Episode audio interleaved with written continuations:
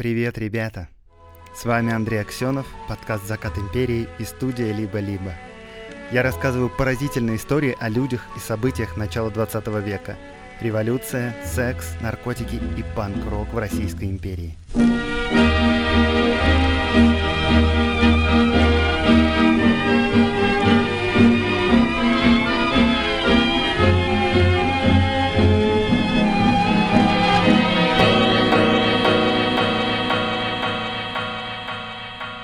Привет! Ну что, соскучились? Я тоже, но теперь-то мы с вами надолго. Прежде чем перейдем к выпуску, важное объявление для тех, кто слушает подкаст в приложении Apple Подкасты. Теперь вы сможете включить платную подписку на подкаст «Закат империи». С помощью этой подписки вы сможете слушать дополнительные материалы каждому выпуску. Это такие короткие истории, которые связаны с основным выпуском, но не вошли в него.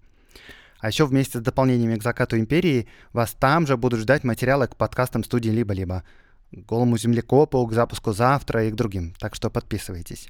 Для тех, кто не пользуется Apple подкастами, всегда есть Patreon, на котором есть те же самые дополнительные аудиоматериалы к выпуску, но помимо них, этих аудиоматериалов, еще есть разные истории текстом и новости про подкаст. Еще в честь начала нового сезона приглашаю вас на короткий стрим в Инстаграм подкаста «Закат империи». В ближайший четверг, 7 октября, и это будет не совсем то же самое, что долгие стримы на Ютубе. Просто поболтаем часик. Я буду давать совсем короткие ответы, но зато на любые вопросы, не только связанные с эпохой Николая II. Приходите.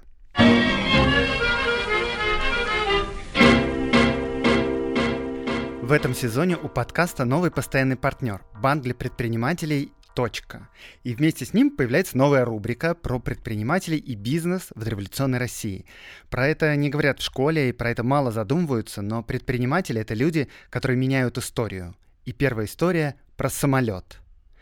И речь пойдет не про аэропланы, а внезапно про пароходы, потому что самолет — это название одного из крупнейших российских пароходств — фирма, которая занималась пассажирскими перевозками по Волге, Оке и Каме. Если бы мы взглянули тогда на Волгу с холма, на котором стоит Нижегородский Кремль, то мы бы поразились. Вдоль берега в 3-4 ряда и на Волге, и на Оке стоят пароходы и баржи, а сама Волга заполнена судами до самого горизонта.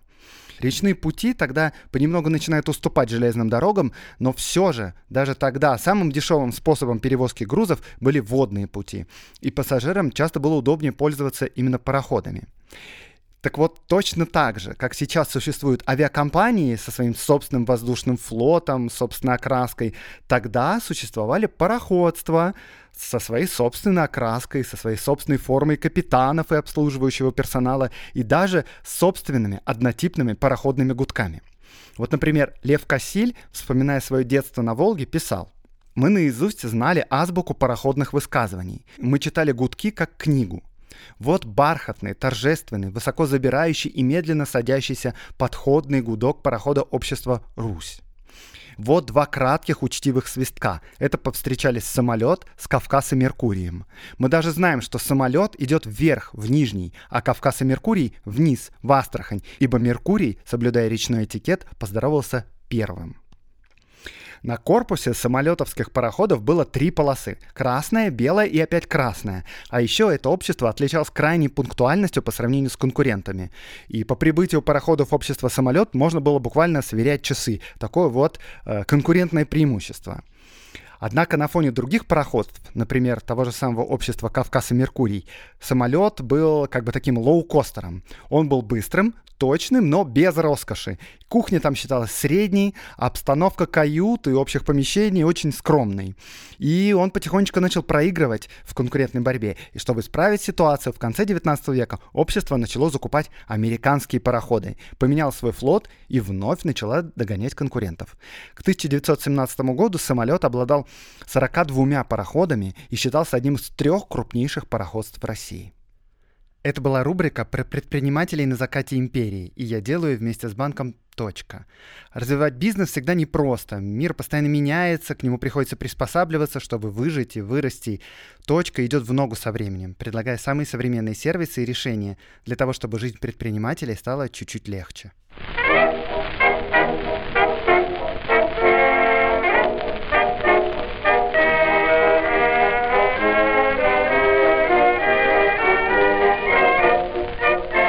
Октябре 1912 года по всей стране проходили выборы в четвертую Государственную Думу. В Нижнем Новгороде начало выборов было назначено на 8 утра. Жители заречной части города к утру потянулись на избирательные участки, которые располагались на другой стороне Оки. Каково же было их удивление, когда они обнаружили, что мосты разведены, а лодок поблизости нет.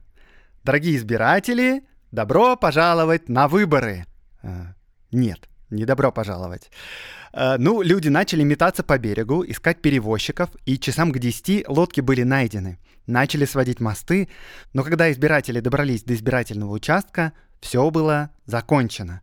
Всех, кого нужно было, уже избрали, а сам участок закрыт.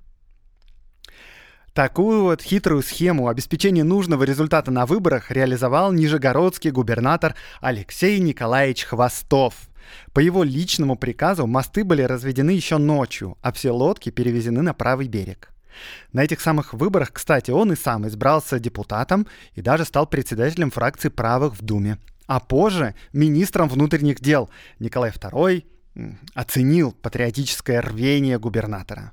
И с этим Алексеем Хвостовым мы уже знакомы, потому что это именно он, будучи министром, задумал убийство Распутина. Сезон 3, выпуск 6. Если вам не очень понятно, как можно добиться правильного результата на выборах, просто не пустив на избирательные участки полгорода, то я вам объясню. Нижний Новгород делится на две части. В нижней части города, за Окой, находятся заводы и фабрики, а также территории Нижегородской ярмарки. И там живет простонародье, рабочие, то есть люди, которые голосуют за социалистов.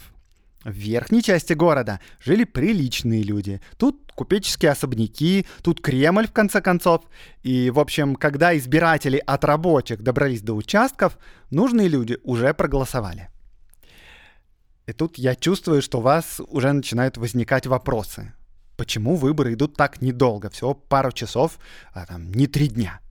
В чем проблема пустить на выборы всех, а потом просто вбросить нужные бюллетени? Или там того проще переписать итоговый протокол? Почему вообще губернатор может влиять на время проведения выборов?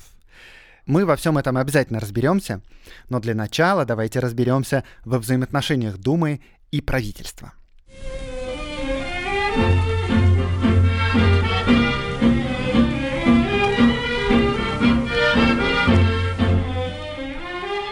Первый русский парламент был создан согласно манифесту от 17 октября 1905 года.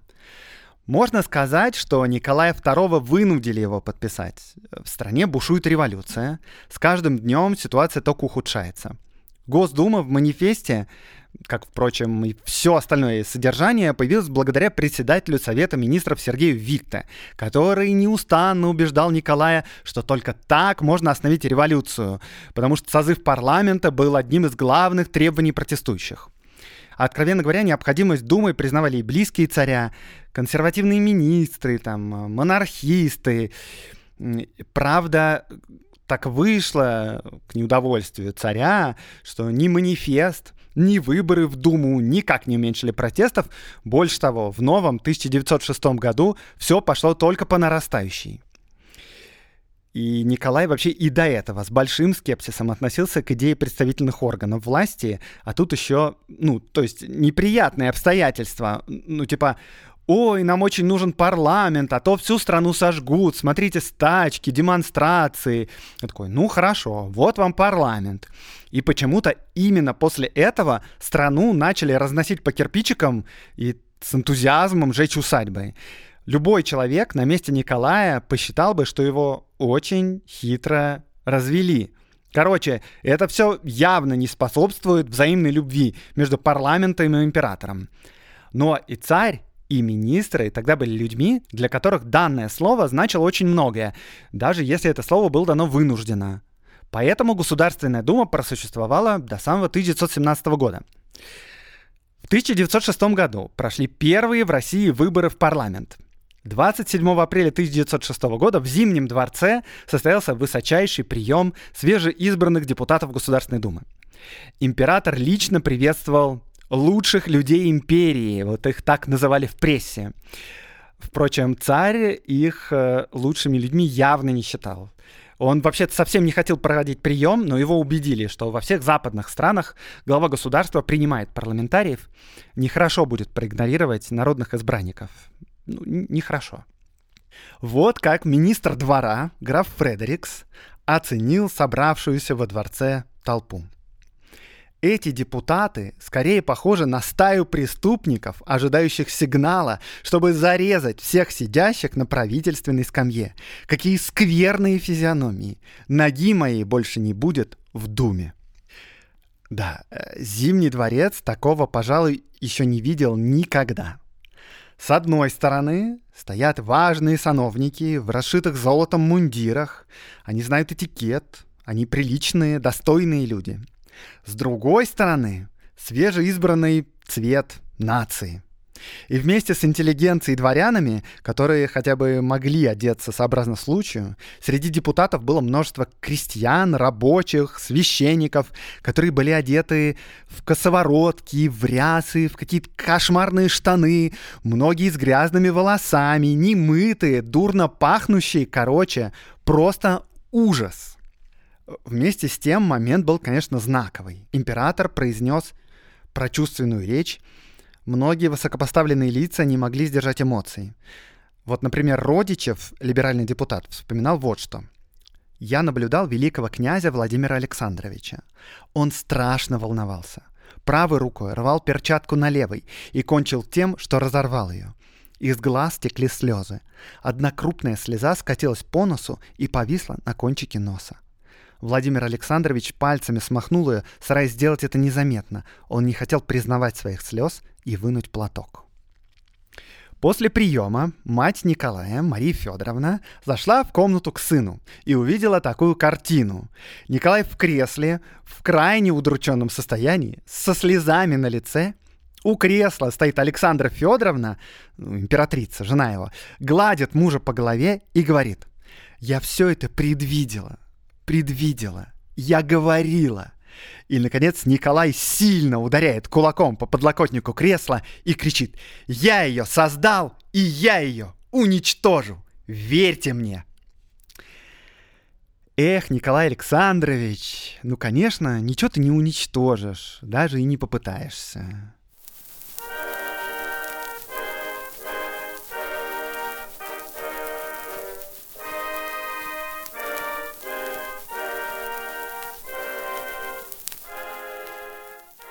У моего подкаста есть партнер – Selectel. Это ведущий провайдер облаков и IT-инфраструктуры в России. Почему в историческом подкасте партнер IT-компания? На самом деле у нас много общего. Нас объединяет интерес к истории. Я ее изучаю и рассказываю вам, а Selectel стремится заглядывать в будущее и создавать историю современных технологий сегодня – Клиенты Selectel размещают сайты, обучают нейросети, разрабатывают сложные приложения для онлайн-образования, для доставки еды или для заказа такси. Selectel поддерживает подкаст уже третий сезон. В прошлых выпусках мы делали совместную рубрику «Ретро-футуризм» про мечты о будущем из прошлого. Например, про то, как в 19 веке представляли Москву через 300 лет с подвесными железными дорогами и с доставкой конфет по воздуху. Послушать эти истории можно в самом начале выпусков четвертого и пятого сезонов подкаста. Они иногда забавные, а иногда неожиданно точные. А вот в телеграм-канале Selectel можно узнать о будущем, которое нас ждет уже сегодня. Современные технологии меняют нашу жизнь быстрее, чем когда бы то ни было в истории, и следить за этим безумно интересно. Ссылка на телеграм-канал в описании подкаста, и в нем вы сможете читать актуальные новости из индустрии технологий и узнать больше про сервисы партнера подкаста – компании Selectel.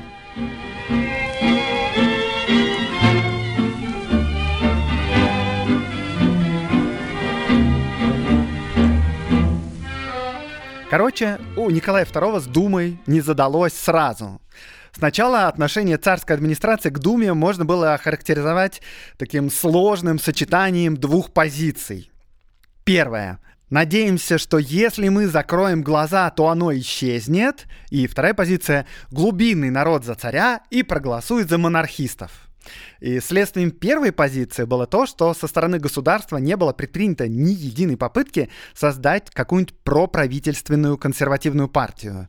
А сами консерваторы и монархисты никак не могли решить, идти им на выборы или не идти. потому что глупо как-то избираться в парламент, если ты вообще сторонник самодержавия, да? А по второй позиции царь просто ошибался.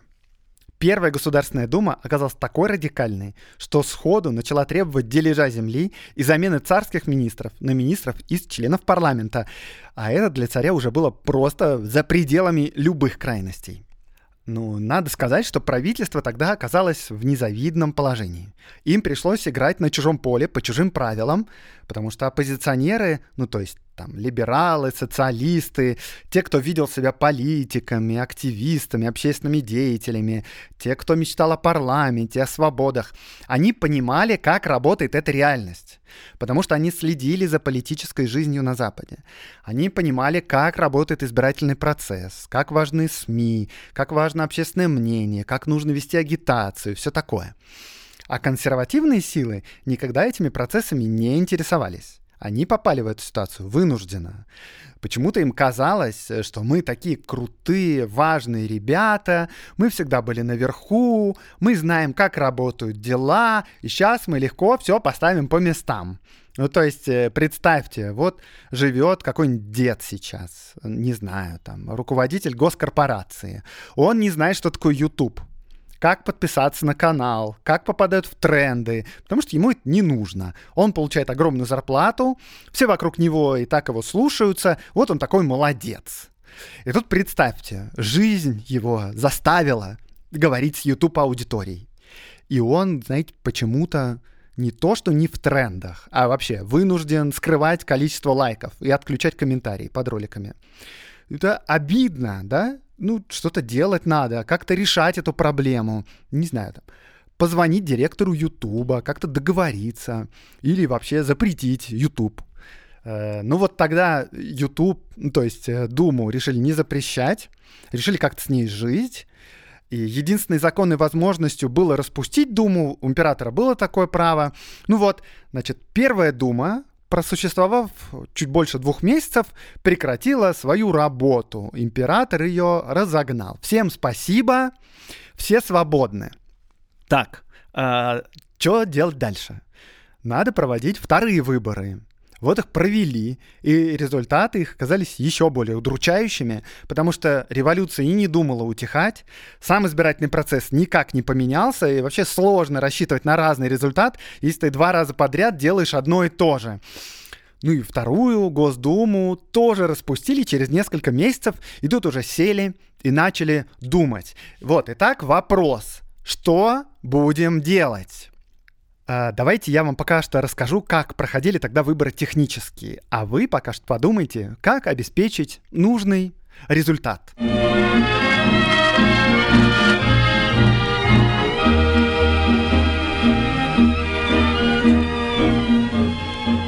Во-первых, законодательство тогда никак не ограничивало, вообще не определяло предвыборную агитацию.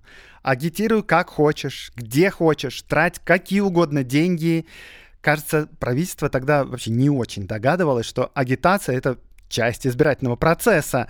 Хотя уже, например, на первых выборах кадеты все улицы завесили своими листовками. Во-вторых, никаких партийных списков не существовало.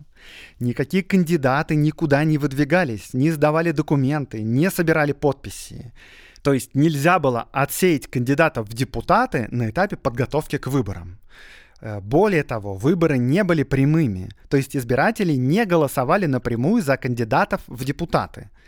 Как вообще все это происходило? Вот как. Выборы проходили в несколько этапов.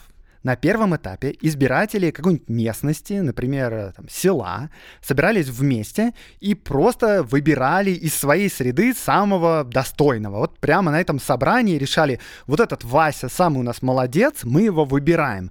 И он пока что не становится депутатом, он становится выборщиком. Этот выборщик, Вася, едет на второй этап на котором собирались вот такие же достойные Васи со всех окрестных деревень. И они опять выбирали вот из своей массы самых достойных. То есть выбирали таких супер-выборщиков, супер-васей. Супер-выборщики спустя некоторое время тоже собирались вместе. И вот так далее, и так далее. На самом последнем этапе все прошедшие сита выбирали из себя уже депутатов непосредственно. Вот этих этапов могло быть от двух до четырех, в зависимости от того, кто вы, крестьянин или там помещик. Таким образом, получалось, что депутатом Госдумы, в принципе, мог стать кто угодно из избирателей, пришедших на выборы. Если избирателю повезет, то именно его изберут выборщиком, потом супервыборщиком, потом супер-мега-выборщиком, а на последнем этапе он уже едет в Петербург заседать в Госдуму.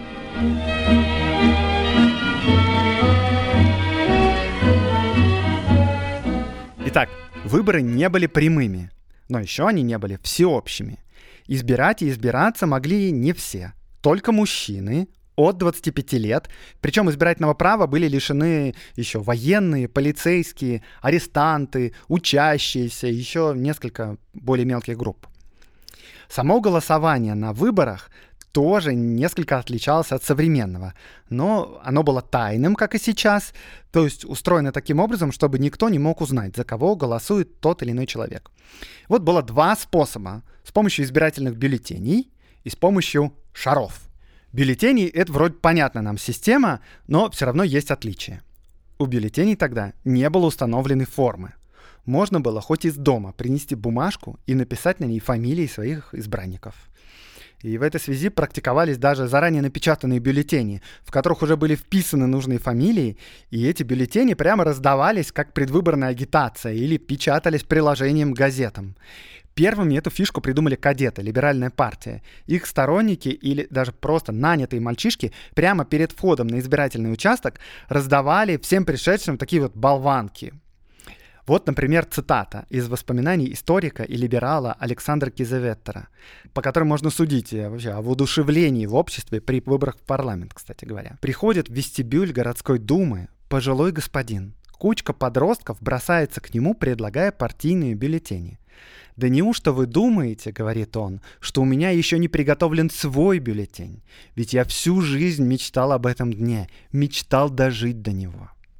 То есть, видите, да? Избиратель пришел на выборы с готовым бюллетенем. Кстати, вот вопрос. Я чуть раньше сказал, что выборщиков избирают прямо из своей среды, прямо вот на собрании. Нет никакого предварительного выдвижения, да? То есть правительство рассчитывало, что люди соберутся, в нужный день и решат в процессе, кто из них наиболее достойный. А либералы взяли и договорились заранее, кого они хотят видеть выборщиками и депутатами. Начали агитировать за своих людей заранее и даже вот умудрялись печатать тиражами бюллетени с уже вписанными туда фамилиями. Такой вот хитрый и совершенно неожиданный ход, подлый даже, можно сказать. И с этим голосованием бюллетенями есть одна проблема. Чтобы так голосовать, вообще надо уметь писать или хотя бы читать. Доступно это далеко не всем. Поэтому бюллетенями голосовали или в городах, или на последних самых этапах, а крестьяне на своих собраниях голосовали шарами. Э, как это происходило? Вот, например, да, голосующие определились с кандидатами, выбрали из своих толпы. Вот их там, скажем, 10 кандидатов. Ставят 10 ящиков по числу кандидатов. У каждого ящика сверху отверстие. Внутри ящика два отделения. Каждому избирателю на входе на участок выдается 10 шаров. Вот вы избиратель, да, вы хотите проголосовать. Вы подходите по очереди к каждому ящику для голосования. У каждого ящика стоит помощник и объявляет фамилию кандидата. Если вы хотите проголосовать за него, то засовываете руку с шаром внутрь ящика и кладете его в правое отделение. А если вы против, то в левое. И так дальше с каждым следующим ящиком. И с помощью такого способа сохранялась тайна голосования. Кроме того, так можно голосовать даже если ты неграмотный. А еще, кстати, слово «баллотироваться» происходит от французского слова «балотте», то есть «шар». И тогда слово «баллотироваться» означало буквально «избираться». И не везде избирательные участки были готовы технически, ну, типа первое всероссийское голосование. Вот, э, послушайте, я вам процитирую Сенатский указ номер 415 от 1907 года. Баллотировка, произведенная за недостатком шаров орехами, не может служить основанием к отмене выборов ввиду аналогичных разъяснений правительствующего Сената по делам о городских выборах. Тра-та-та-тра-та-та. Так, стоп. Орехи? Что? Причем тут орехи? Вот послушайте, как проходили выборы в Алуште. Это воспоминания депутата Госдумы Владимира Оболенского. Пять избирательных ящиков удалось достать в Алуштинской городской управе. Но откуда достать потребное количество шаров для баллотировки? Кому-то из присутствующих пришла блестящая мысль заменить баллотировочные шары орехами. Сказано, сделано. Послали на базар купить пуд орехов. Когда мы, наконец, окончили работу по проверке списков, мы увидели, что все уже готово для баллотировки. На длинном, накрытом зеленым сукном столе водружено 8 избирательных ящиков, а рядом, прислонившись к стене, стоит большой мешок, полный фундучных орехов. Так, э, как проверяли, кто имеет право голосовать, а кто нет? На избирательных участках были списки жителей, выданные Министерством внутренних дел. У Министерства внутренних дел они всегда были в более-менее актуальном состоянии. И, кстати говоря, никакого отдельного независимого органа, который бы занимался выборами, типа ЦИКа, тогда не было. Организация была возложена как раз на Министерство внутренних дел, на региональное отделение. А Министерство внутренних дел, между прочим, это такое суперминистерство. И вот, например, губернаторы, то есть первые лица в губерниях, были чиновниками Министерства внутренних дел. Они подчинялись напрямую министру. Ну, и получается так, что ответственными за выборы были непосредственно губернаторы. Вот как, например, Нижегородский Алексей Хвостов из самого начала выпуска, который так ловко решил проблему социалистической угрозы. А, так, а что еще? А, у современного человека есть еще один важный вопрос. А что там с независимыми наблюдателями? Кто имеет право наблюдать за подсчетом голосов? И этот вопрос поставил бы людей того времени просто в тупик. Никаких специальных наблюдателей не было. В том смысле, что на участке все время, включая время подсчета голосов, мог находиться кто угодно. Проверять подсчеты, сколько ему заблагорассудится. Не надо никаких документов никуда подавать. То есть, на самом деле, там мог находиться не кто угодно, но из местных избирателей кто угодно, сколько угодно времени. Но вообще наблюдение за подсчетом голосов и за процессом выборов это было более-менее бессмысленное дело, потому что подделывать результаты никто не собирался. Никаких каруселей не существовало. Более того, несмотря на то, что организационно выборы относились к МВД, на местах их проводили чаще всего местные муниципальные депутаты там, или члены городской думы. И эти люди в большинстве своем были либералами. И фальсифицировать выборы, даже если им пришла бы в голову такая странная идея, они бы просто не стали.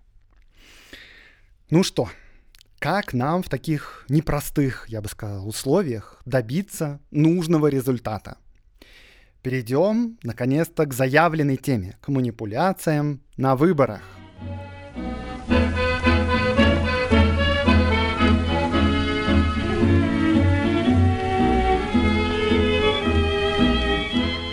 Самый первый и главный инструмент – это, собственно, само избирательное законодательство – Потому что зачем фальсифицировать выборы, если можно заранее написать законы таким образом, что уже просто по закону будет обеспечен нужный результат. И избирательное законодательство того времени старалось как могло. Выборы тогда не были равными. Никто наверху даже в страшном сне не мог представить, чтобы делать равные выборы.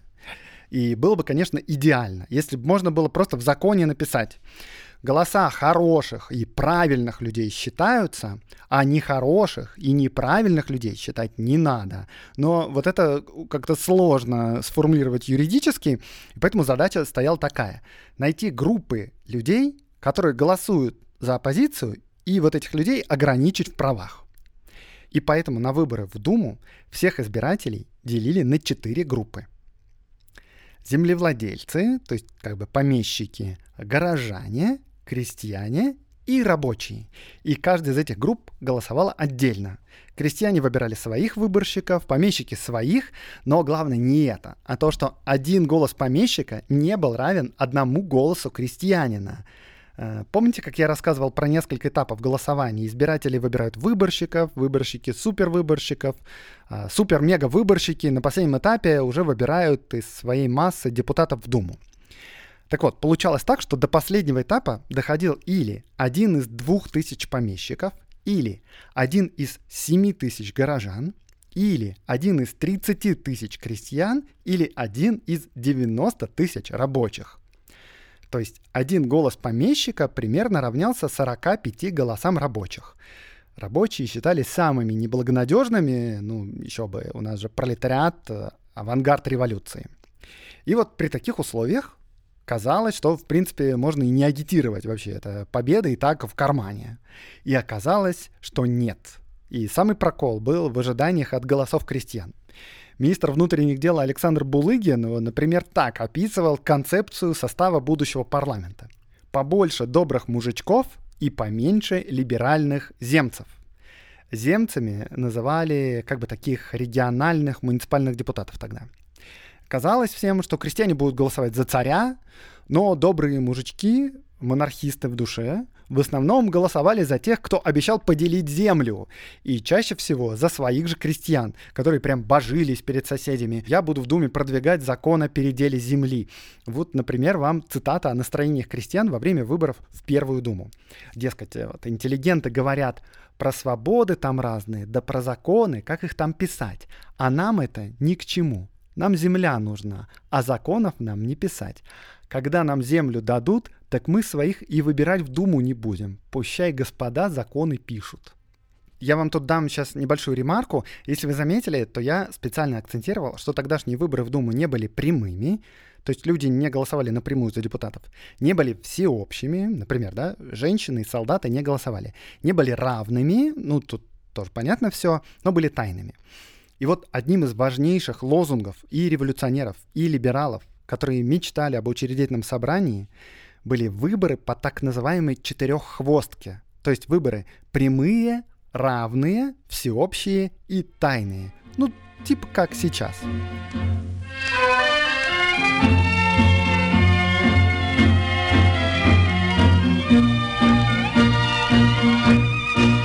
Так, окей, значит, законодательство, и это, конечно, хорошо, но одним законом правильный состав не обеспечишь. И это было ясно с самого начала. И вот, например, что вспоминал Александр Наумов, самарский предводитель дворянства. Ему по должности полагалось быть главой избирательной комиссии. Он, значит, в 1906 году, прямо перед первыми выборами, поехал в столицу по делам и там зашел к двум заместителям министра внутренних дел. С первым из них, с Крыжановским, состоялась такая беседа. Сергей Ефимович Крыжановский поинтересовался узнать, какие меры приняты у нас в губернии для проведения выборщики желательного элемента.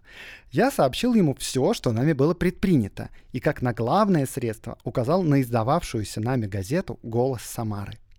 Тогда Крыжановский предложил мне принять некоторую сумму имевшихся в распоряжении министра внутренних дел денег, тысяч двадцать пять и больше, для поддержания нашей прессы, а также на непредвиденные расходы при производстве выборов. Затем Наумов зашел к Владимиру Гурко, другому заму министра. И мы с ним, кстати, знакомы. Это тот самый, который позже попал в скандал с осваиванием бюджетных средств, э, выпуск первый из четвертого сезона про дуэли в Госдуме. И с ним состоялся похожий разговор. Владимир Иосифович проявил явный интерес к тому, что происходило у нас на местах в смысле подготовки к выборам в Государственную Думу. Выслушав с огромным вниманием мой доклад о принятых нами мерах и общих настроениях, Гурко, нервно перебирая пальцами по столу, отрывисто сказал, «Возьмите у нас побольше денег. Без них при этих выборах, пожалуй, не обойтись. Умоляем вас, дайте в Думу хороших людей».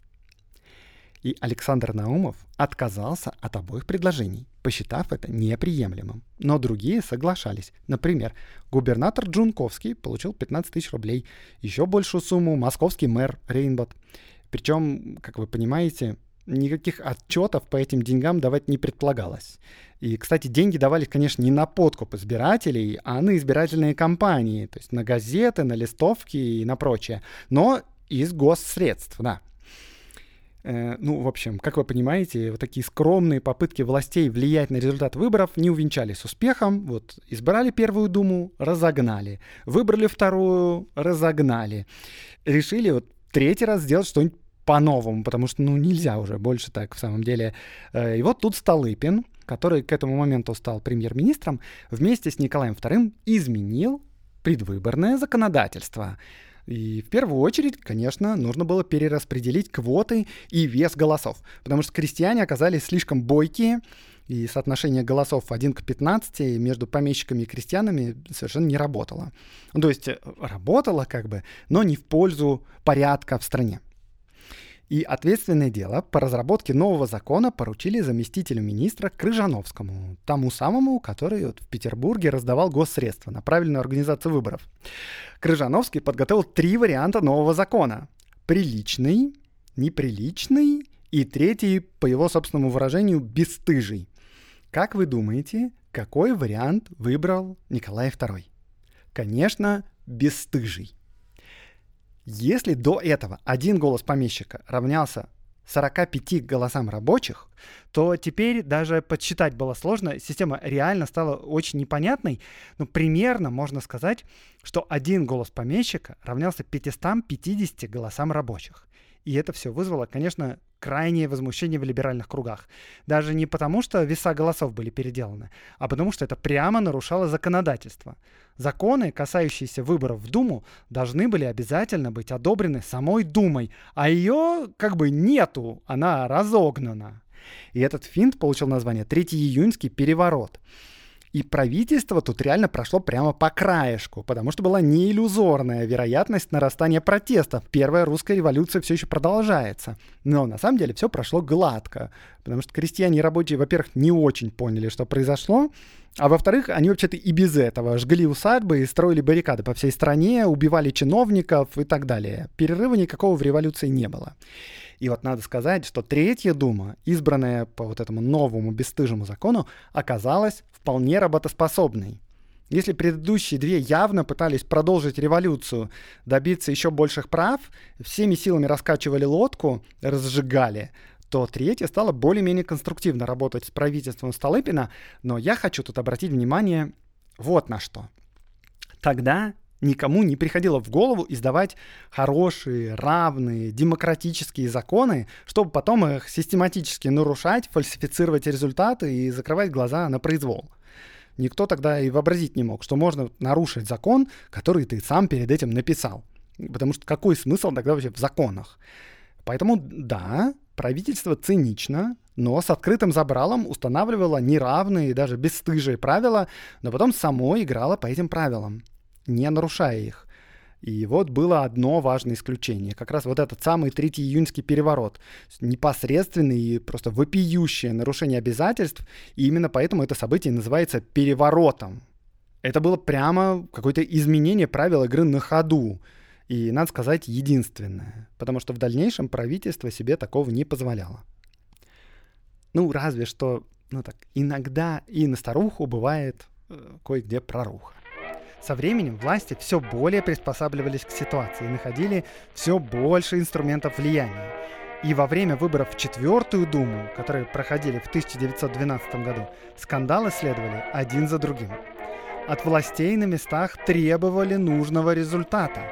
В январе 1913 года костромской губернатор Петр Шиловский жаловался князю Мещерскому на свои несчастья.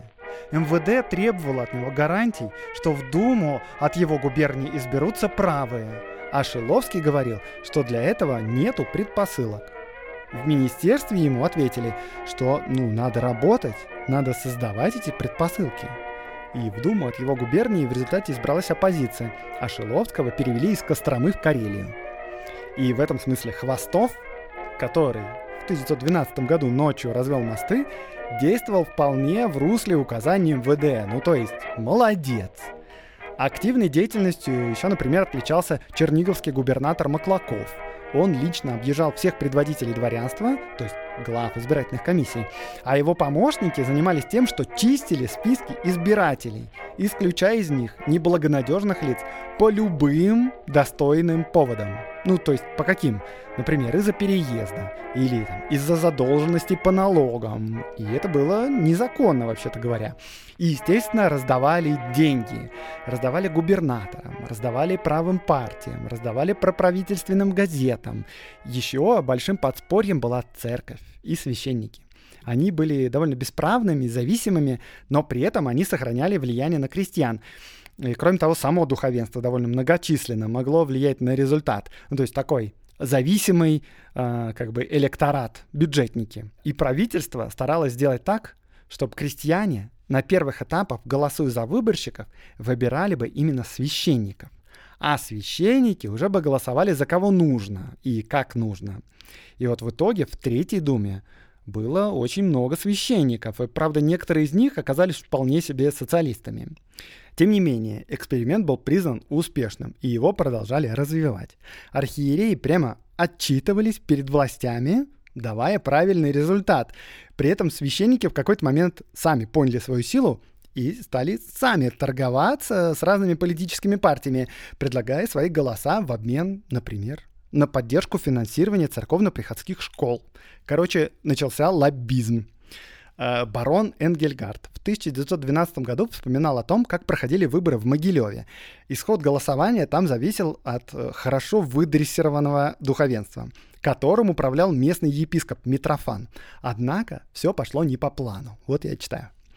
Кто-то пустил слух, будто бы только что получено известие о назначении епископа Митрофана в другую епархию, и это известие сразу подорвало дисциплину среди священников.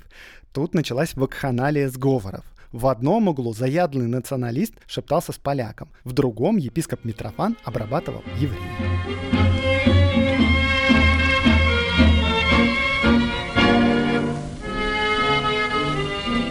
Ну, в общем, несмотря на все усилия, на использование госсредств, на изменение законодательства, на чистки списков избирателей, правительство из раза в раз добивалось лишь того, чтобы Дума была не чересчур радикальна. Депутаты всегда были более или менее оппозиционны царю. С ними всегда приходилось договариваться. Среди них всегда были, например, большевики, которые активно выступали прямо вот с трибуны, критикуя власть. Никогда парламент в империи не был молчаливым, послушным местом без дискуссий. Дело доходило даже до того, что во время войны цензура прямо запрещала публиковать речи некоторых депутатов. И соседние европейские страны порой с сочувствием относились к мучениям царского правительства. Как-то Столыпин в присутствии испанского посла пожаловался на трудности проходящей избирательной кампании. И дипломат удивился. Цитирую я. Не понимаю, о чем вы беспокоитесь. У нас делается это очень просто. Мэры в руках правительства, а потому, как председатели избирательных бюро, они своевременно засыпают в урны столько бюллетеней угодной правительству партии, сколько требуется для успеха, а затем допускают избирателей. Получается большинство, нужное правительству, и все довольны. И примерно то же самое объяснял и румынский посол. Обратите внимание – когда у нас, то есть в Румынии, происходят выборы, правительство все ставит на карту. И свое влияние, и обещание поддержки, и ордена, и даже если нужно подкуп. А у вас оно не делает ничего, чтобы создать себе в Думе работоспособное большинство. Выборы очень хорошая вещь, но правительство должно взять их в свои руки, или оно должно уйти. И да, вот российское правительство в этом смысле отличалось от некоторых европейских стран. Помните, я вам рассказывал про Александра Наумова, вот того самого предводителя дворянства, которому чуть ли не насильно пытались всучивать средства на правильную избирательную кампанию, а он отказывался. Я не дорассказал эту историю до конца, потому что чиновник МВД Крыжановский продолжал тогда настаивать и уговаривать. И он говорил в частности, что это устоявшаяся в Европе практика путем подкупа достигать правильных результатов. И Александр Наумов закончил тогда разговор так. Непривычно да и не следовало бы нам, русским людям, брать пример с гнилого Запада.